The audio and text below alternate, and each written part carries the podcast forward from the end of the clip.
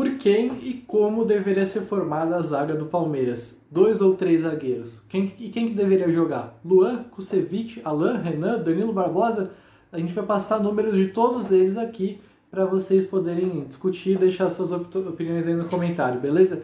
É, para começo de conversa, ó, vamos passar números do Brasileirão do ano passado, que o recorte é bem maior do que, do que da temporada 2021, tirando Danilo Barbosa, é claro que acabou de chegar.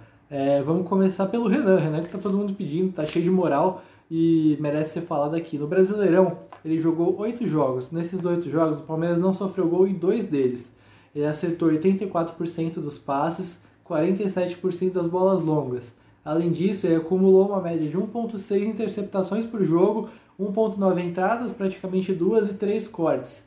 É, além disso, foram 52% de vitórias em disputas de bola, 47% de vitórias em duelos pelo chão e 61% de vitórias em duelos aéreos. Hein? É um número muito bom desse zagueiro tão veloz, tão bom em todos os aspectos do jogo.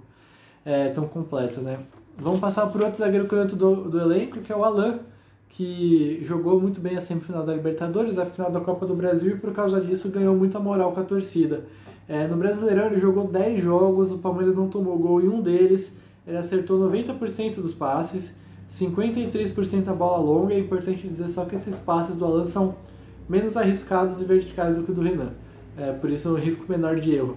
É, além disso, ele acumulou 1.3 interceptações, 0.4 entradas, 2.9 cortes por jogo, 3 também, né, praticamente, e ganhou 40% das disputas de bola, 30% dos duelos pelo chão e 58% da bola aérea, aproveitamento bem próximo ao do Renan. É, mas é, são números de passes melhores defensivos um pouco abaixo. Eu tô aqui com uma colinha porque né, não dá para lembrar tudo isso de cabeça. É, o Danilo, por sua vez, o Danilo Barbosa, ele jogou só no Paulistão como zagueiro.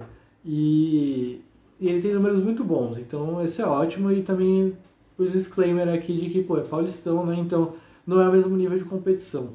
Nesses dois jogos que o Danilo fez como zagueiro no Paulistão esse ano, ele acertou 85% dos passes 65% das bolas longas, acumulou 3 interceptações, 2 entradas e 1.5 cortes por partida.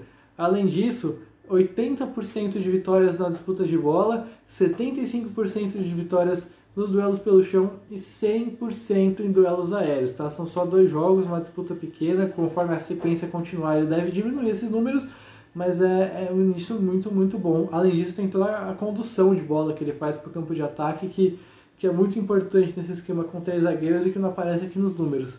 É, além disso, a gente ainda tem que falar do Luan e do Kusevich, então vamos começar falando do Luan, que é o cara que está mais tempo no Palmeiras, que todo mundo já conhece. Ele, ele jogou 26 jogos no Campeonato Brasileiro e o Palmeiras não sofreu gol em 7 deles. É, ele acerta 87% dos passes, 59% das bolas longas, a gente já sabe a qualidade dele na saída de bola. Além disso, 1.2 interceptações, uma entrada por jogo, 2.9, então 3 cortes também. É, além disso, ele vence 66% das disputas de bola, 69% em duelos aéreos, um baita número, e 62% em duelos pelo chão, também um baita número aí para ele, é, que é, ainda é o titular, né? Tem gente que reclama, mas ele ainda tem jogado como titular, não sei o que vocês vão pensar aí. O Kusevich, né, que está lesionado, não joga contra o Del Valle, mas é, muita gente sempre pede ele também, então vale a pena citar aqui. No Brasileirão foram 11 jogos, o Palmeiras não tomou gol em um deles. Ele acerta 88% dos passes, e aí vale dizer também que são passes menos arriscados que o do Renan, por exemplo.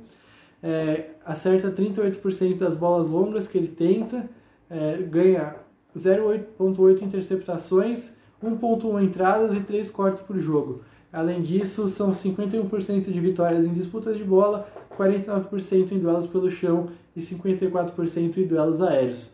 Então, enfim, depois desses números aí vocês me digam aí nos comentários quem que vocês acham que deveria ser a zaga titular e compartilha com os amigos, né? Pô, essa, esse Drops vale agora para o jogo do Del Valle, mas vale depois também, porque a gente está falando aqui da zaga para a temporada, né? Não só para um jogo. E é isso, gente. Obrigado quem assistiu até aqui. Nos vemos na terça-feira que vem em mais um Drops.